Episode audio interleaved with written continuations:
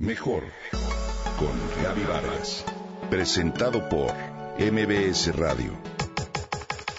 Mejor con Gaby Vargas.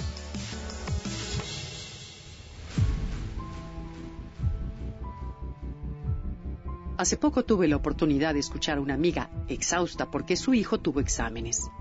Apenas aprende a estudiar, me dijo, y no tengo la menor idea de cómo ayudarlo en estas dos semanas para que se concentre y desarrolle la habilidad de estudio, pero sobre todo para que se le graben las ideas en la mente. Bueno, pues hoy quiero compartir contigo una herramienta gráfica indispensable si se trata de estudiar un tema o quizá una ponencia que expondrás en tu trabajo. Se trata de los mapas mentales. Si tienes la cabeza llena de ideas o proyectos que no puedes ordenar, si eres de las personas que no logran darse cuenta de las acciones necesarias para llevar a cabo los objetivos, los mapas mentales son en verdad una estrategia muy efectiva para implementar tu orden interno y externo. Tony Busan es el creador de los mapas mentales y explica que para que los niños tengan construcciones únicas deben de relacionar los cinco sentidos, pero también la inteligencia y las emociones en el momento en que buscan concentración y atención en torno a un tema. Me explico. Los mapas mentales son diagramas que se construyen con palabras claves, diferentes colores, lógica y hasta imágenes que se usan para representar ideas, tareas o conceptos que se ligan entre sí.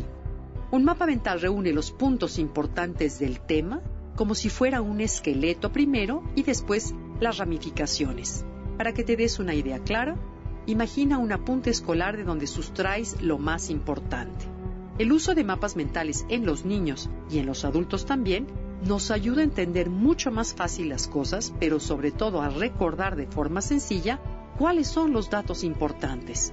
Estudiar un tema en torno a los mapas mentales ayuda a concentrarte, a comunicarte de manera más agradable y a relacionar las ideas con claridad. Los mapas mentales también te ayudan a crecer, a estimular la creatividad y la memoria, así como la capacidad de análisis, gracias a que cuentas con toda la información a la mano y a la vista de manera ordenada. Representa de forma gráfica lo que hace más sencillo tomar en cuenta todos los factores que se involucran en torno a un tema. Enseñar a los niños a estudiar a través de mapas mentales, aun cuando estos no sepan ni leer, es una forma divertida y útil para ayudarles a organizar de manera visual sus propios conocimientos, pero también resulta ideal para explicarles a detalle sus mil y un porqués. Refuerza el aprendizaje natural. Los lleva a aprender a través del juego, a dotarlos de conocimientos nuevos, de contenido y de imágenes que les darán sentido. El hemisferio izquierdo se especializa en el lenguaje, la crítica, el orden, la razón. El derecho, sabemos, proporciona la imaginación, la creatividad y la visualización. Con el mapa mental, ambos hemisferios se activan y por ello el aprendizaje se desarrolla mucho más fácil y natural.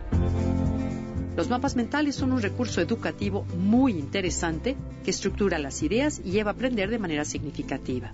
Como adulto, los mapas mentales nos ayudan a capturar la esencia de la información en torno, por ejemplo, a reuniones de trabajo, a seminarios, a planear proyectos, presentaciones, conferencias, pero también en torno a la solución de problemas o sesiones llamadas lluvia de ideas, donde la creatividad se despliega. Hacer mapas mentales nos ayuda a organizarnos y a ordenar muchos de los aspectos de nuestra vida. Te invito a que los intentes.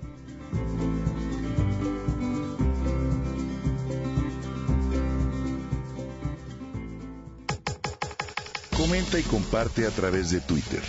Gaby-Vargas. Gaby-Vargas. Mejor con Gaby Vargas. Presentado por MBS Radio.